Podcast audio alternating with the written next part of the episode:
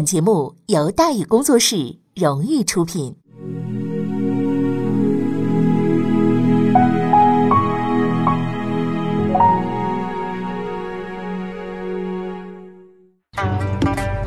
说书唱戏劝人方，三条大道走中央，善恶到头终有报，人间正道是沧桑。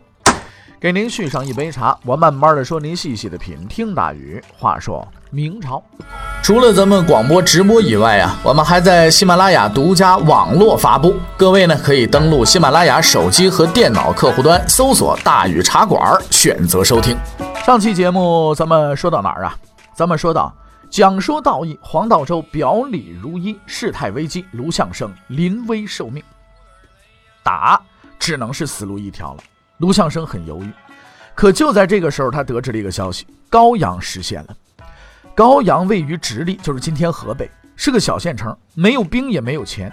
然而，这个县城的失陷却震惊了所有的人，因为有个退休干部住在这个县城里，他的名字叫孙承宗。他培养出了袁崇焕，构建了关宁防线，阻挡了清军几十年，熬得努尔哈赤都挂了，也没能啃动。啊，包括皇太极也没肯动啊！无无论怎么看都够意思了。心血、才华、战略、人才，这位举世无双的天才已经奉献了所有的一切。然而，他终将把报国之誓言进行到人生的最后时刻。清军进攻的时候，孙承宗七十六岁了，城内并没有守军，也没有将领，更没有粮草，弹丸之地，不堪一击。很明显，清军知道谁在这里，所以他们并没有进攻。派出使者耐心劝降，做对方的思想工作。对于这位超级牛人，可谓是给足了面子。而孙承宗的态度是这样：清军到来的当天，他就带着全家二十多口人上了城墙，开始坚守。在其感召之下，城中数千百姓无一人逃亡，准备迎敌。每次啊，读到这里的时候，我们都会想起黄道周，想起后来的卢象升。想起这帮顽固不化的人们，正如在电影《集结号》里，在得知战友战死的消息后，男主角叹息一声的那句台词啊：“老八区教导队出来的，有一个算一个，都他妈死心眼儿啊！”黄道周和孙承宗应该不是教导队出来的，但确实是死心眼儿。这种死心眼儿在历史中的专用称谓叫“气节”。失望的清军发动了进攻，在坚守几天之后，高阳失守，孙承宗被俘。对于这位俘虏，清军给予了很高的礼遇，希望他能投降。当然，他们自己也知道，这基本上是不可能的。所以在被拒绝之后，他们毫无意外，只是开始商量该怎么处置这个人。按照寻常的规矩，应该是拉出去杀掉，成全对方的忠义，比如文天祥等等。都是这么办的。然而，清军对于这位折磨了他们几十年的老对手，似乎崇拜到了极点，所以他们决定给予他自尽的权利。孙承宗接受了敌人的敬意，他整顿衣着，向北方叩头，然后自尽而死。这，就是气节。消息很快流传开来。举国悲痛啊！崇祯十一年十二月二十日，听说此事的卢象升终于下定了决心。此前，他曾多次下令，希望高启前部向他靠拢，合兵与清军作战，但高启前毫不理会。而从杨嗣昌那里，他得知自己将无法再得到任何支援，他的粮草已经极度缺乏，兵力仅有五千，几近弹尽粮绝。而清军的主力就在他驻地的前方，兵力是他的十倍，锋芒正锐。弄清眼前形势的卢象升走出了大营，和孙承宗一样，他向着北方行叩拜礼，然后他召集所有的部下，对他们说了这么一番话：“我作战多年，身经几十战，无一败绩。今日弹尽粮绝，敌众我寡。”而我决心已定，明日出战，愿战者随，愿走者留，但求以死报国，不求生还。十二月二十一日，卢象升率五千人向前进发，所部皆从，无一人留守。出发的时候，卢相生身着校服，这意味着他没打算回来。前进至巨鹿时，遭遇清军主力部队作战开始，清军的人数至今尚不清楚，根据史料推断，至少在三万以上，包围了卢相生部。面对强敌，卢相生毫无畏惧，他列阵迎敌，清军展开死战。双方从早上一直打到下午，战况是极为的惨烈。卢向生率部反复的冲击，左冲右突，清军损失极大。在这天临近夜晚的时候，卢向生明白，败局已定，他的火炮、箭矢已经全部用尽，所部人马所剩无几。但他依然挥舞马刀。继续战斗，为了他最后的选择。然后，清朝官员编写的史料告诉我们，他非常的顽强，他身中四箭三刀，依然奋战。他也很勇敢，自己一人杀死了几十名清兵。但他还是死了，负伤力竭而死，尽忠报国而死。相信很多人并不知道，卢相生虽然位高权重，但却很年轻，死的时候才刚满四十岁呀。他死的时候，身边的一名亲兵为了保住他的尸首，伏在了他的身上，身中二十四箭而死。他所部数千人，除极少数外，全部战死。我再重复一遍，这就是气节。在明末的诸位将领中，卢相生是个很特殊的人。他虽率军于乱世，却不扰民、不贪污，廉洁自律，坚持原则，从不妥协。中庸有云：“国有道，不变色焉；国无道，至死不变。”无论这个世界有多么混乱，坚持自己的信念，我钦佩这样的人。记得之前呢，呃，当年明月先生说过。他去央视做节目、做访谈的时候，台下有观众就站起来就问，说：“之前一直喜欢看你的书啊，但最近发现个问题，什么问题呢？就是之前喜欢看，是因为你写的历史很幽默、很乐观，但最近发现你越来越不对劲了，怎么越来越惨呢？”其实说实在的，我们呢虽然是在说当年明月先生的书啊，但是我呢也加入了自己的一些因素在里边，一些元素在里边。也有朋友因为啊我的节目比较幽默、比较轻松、比较通俗易懂，就能够了解历史，所以喜欢我的节目。然而呢，每次一到这个朝代啊，说到临近结束的时候，很多朋友就会说说不愿意再听下去了，觉得呢已经有点太压抑了，没有之前的幽默感了，没有很多让我们感觉到特别有意思的地方了。说句心里话，我和当年明月先生的感觉是一样的。就是没想到会这样，哎，也觉得呢，怎么把这一段呢，像某一些人一样，也把它乐乐呵呵的说出来啊？我我怎么怎么是？比如说袁崇崇祯没有啥袁崇焕，皇太极继位的时候心脏病突发死了，接班的多尔衮没蹦跶几天就被孝庄给干掉了，然后孤儿寡母在辽东过上安定的生活。李自成进入山林之后，没过几天水土不服，拉肚子拉死了。就这么着，一切都过去了。伟大的大明朝终于千秋万代，崇祯和他的子孙们从此过着幸福的生活。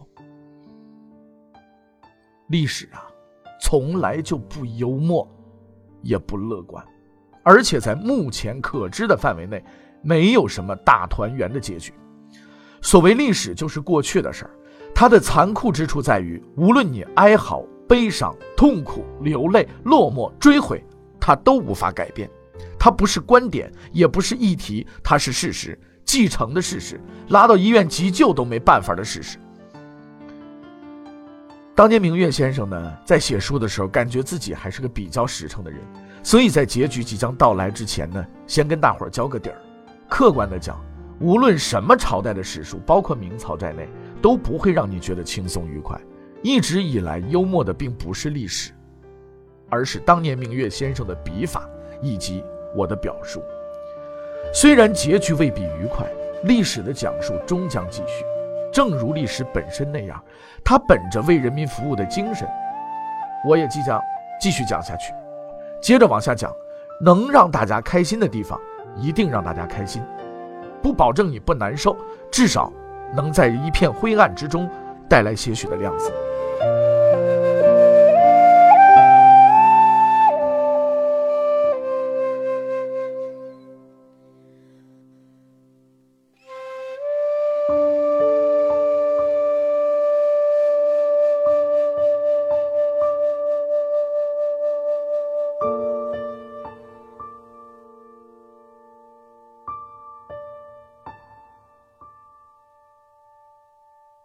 正如以往，清军这次呢也没打算长期驻守，抢了东西就跑，回去怎么分不知道。但被抢的明朝就惨了，有名的战将啊，卢象升战死，孙传庭、洪承畴全部都到了辽东，准备防守清军。我说过，这是拆东墙补西墙，没办法，不拆房子就塌了。其次是兵力，能打打仗的兵，不管是红兵还是秦兵，都调到辽东了。所以最后的结果是东墙补上了。西墙塌了。说起“忽悠”这个词儿啊，最近一段时间特别流行，就是这几年吧，这甚至十年之内啊，呃，说实在的，这个词儿如果说冲出东北走向世界啊，用英文应该怎么解释呢？这个用英文当中的“欺骗”那个词吗？啊，似乎也对啊，但是呢，不应该这么简单，是吧？毕竟如此传神的词，应该有一个传神的翻译。苦思冥想之后呢，当年明月先生找到了一个比较恰当的翻译啊，我英语发音不标准啊，就是 here and there。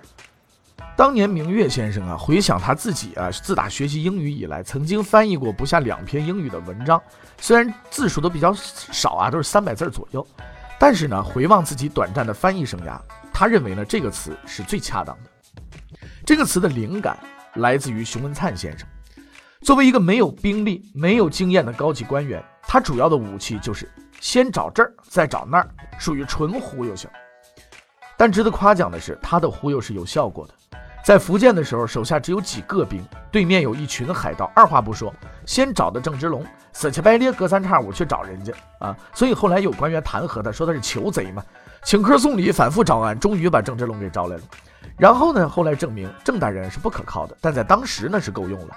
后来，他借助郑大人的力量，杀掉了不肯投降的海盗刘湘，平定了海乱。这种空手道的生意啊，估计熊大人是做上瘾了。所以到中原上任的时候，他也玩了同一套把戏。先在这儿呢招降了刘国能，再用刘国能呢，呃，招降了张献忠啊。这叫空手套白狼，母本的生意哎特别好，是吧？但是这个生意有个问题，就是熊大人本人并没有任何实力，只要 here。不行了，或者 dare 不行了，他就不行了。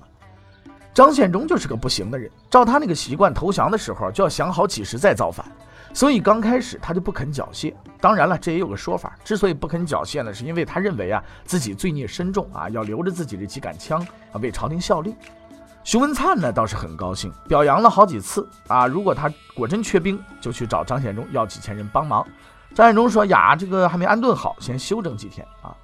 张献忠住的地方啊，就是今天襄樊的古城地区啊。他老人家在这儿呢，基本就是县长了，想干什么干什么。每天呢，都去县城里转一圈，算是视察。他手底下兵啊，也没消停，每天呢都要刻苦操练啊。与此同时呢，张县长也开始意识到自己以前的行为啊是有错误的。比如说，每次打仗的时候都用蛮力，很少动脑子，而且这个部队呢文化水平又太低，呃，没有读过兵法，对吧？为了加强理论教育呢，保证将来再造反的时候有相当的理论基础。他找来了一个叫做潘独敖的秀才，哎，给他呢当军师。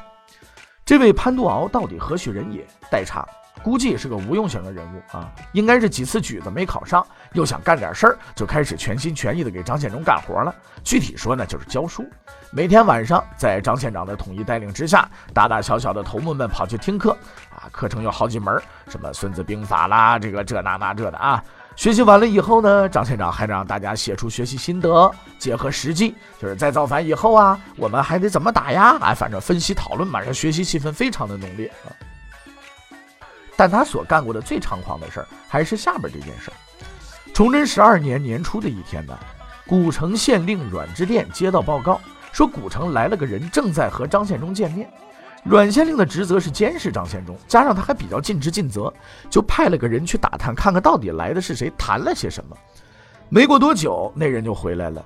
他说谈了些什么不知道，哎，但来那个人他认出来了，我来的谁呀？李自成。阮知县听这消息，差点没跟都过去。照常理呢，自打一年前被打垮以后啊，李自成应该躲在山沟里艰苦朴素嘛，怎么又出来了呢？这不还大摇大摆的见张献忠吗？让人难以想象的是什么呢？就是这个来访者确实是李自成，他是来找张献忠要援助的。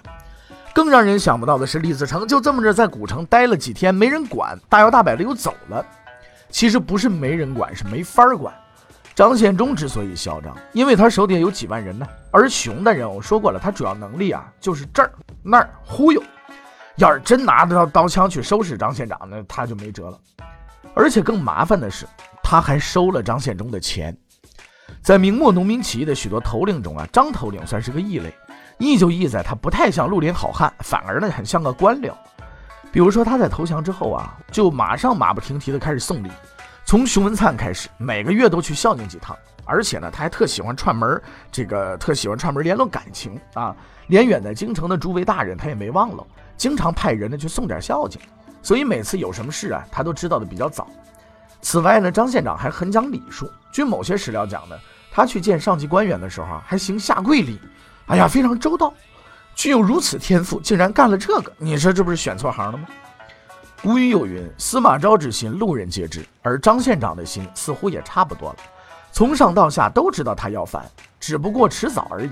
比如说左良玉曾经多次上书要求解决张献忠，还有阮知县找熊文灿讲了几次，熊大人也没搭理他，结果气得阮大人回家呢就就自自尽了。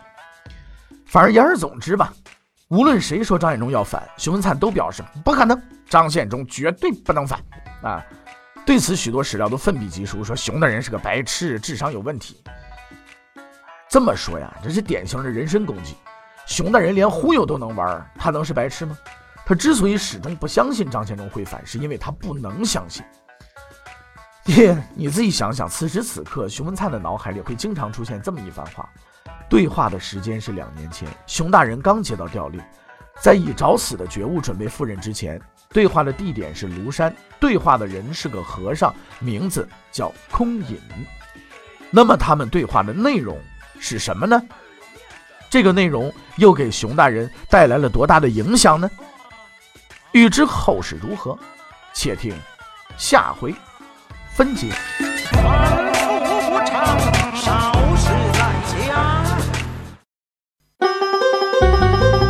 各位，你想跟大禹交流吗？你想跟大禹辩论吗？你想给大禹指出错误吗？来微信吧，微信搜索订阅号“大禹茶馆”，哎，就能实现了。记住啊，禹是宇宙的宇。